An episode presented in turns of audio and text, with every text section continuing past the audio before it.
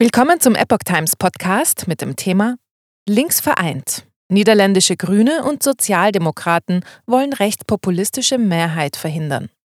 Ein Artikel von Iris Lindenmeier vom 19. Juli 2023.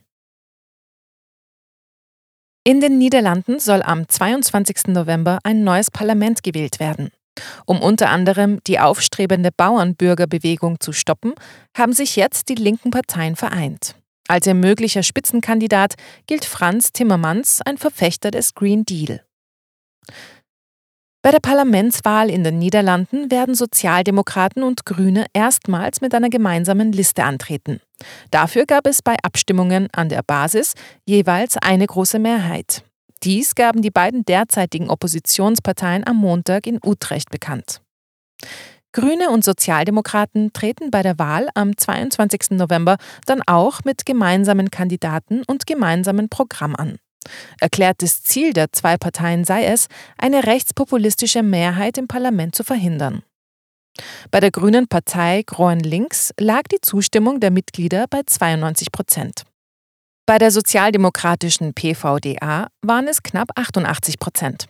Als möglicher gemeinsamer Spitzenkandidat gilt der sozialdemokratische EU-Kommissionsvize Franz Timmermans.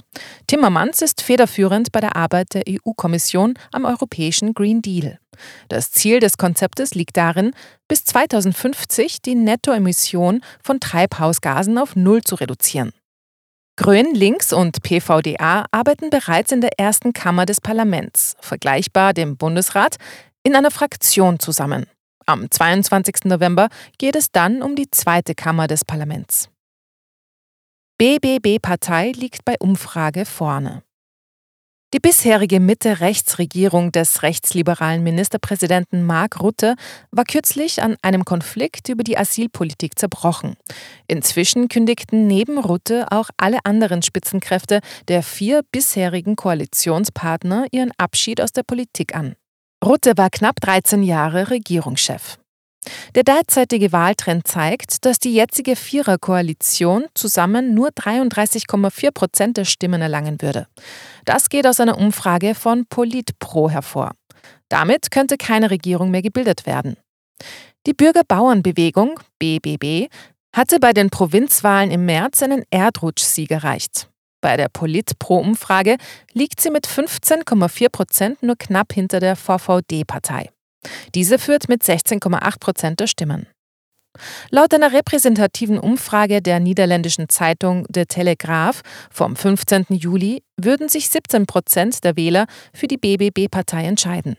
Demnach wäre die Bauernbürgerbewegung bei dieser Umfrage die stärkste Partei. Ein Viertel der Wähler wisse noch nicht, für welche Partei sie abstimmen würden.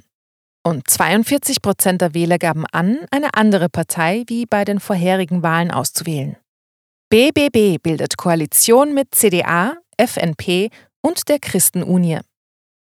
Die Chancen der BBB-Partei unter Vorsitzenden Caroline van der Plaas stehen somit nicht schlecht. Eines der Hauptziele der Partei besteht darin, gegen die Stickstoffpolitik der jetzigen Regierung Widerstand zu leisten.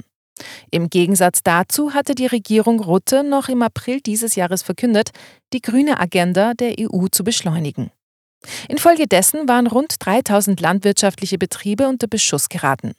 Diesen sogenannten Stickstoffsünderhöfen, die mit ihrer Gülle die Böden am meisten mit Stickstoff belasten, wurde ein Kaufangebot gemacht. Sollten diese das Angebot nicht akzeptieren, sei ein Zwangsverkauf nicht ausgeschlossen. Unterstützung bekam die Partei aber nicht nur von Landwirten, sondern auch von vielen unzufriedenen Bürgern in den Städten. Ein Schlüsselthema ist der Mangel an bezahlbarem Wohnraum sowie die Migrationspolitik. Letztere hat schließlich zur Auflösung der Regierung geführt.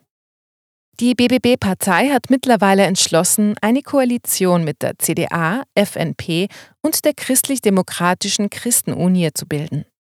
Am Mittwoch, den 19. Juli, wird die Verwaltungsvereinbarung im Provinzrat beraten und es werden die Stellvertreter ernannt.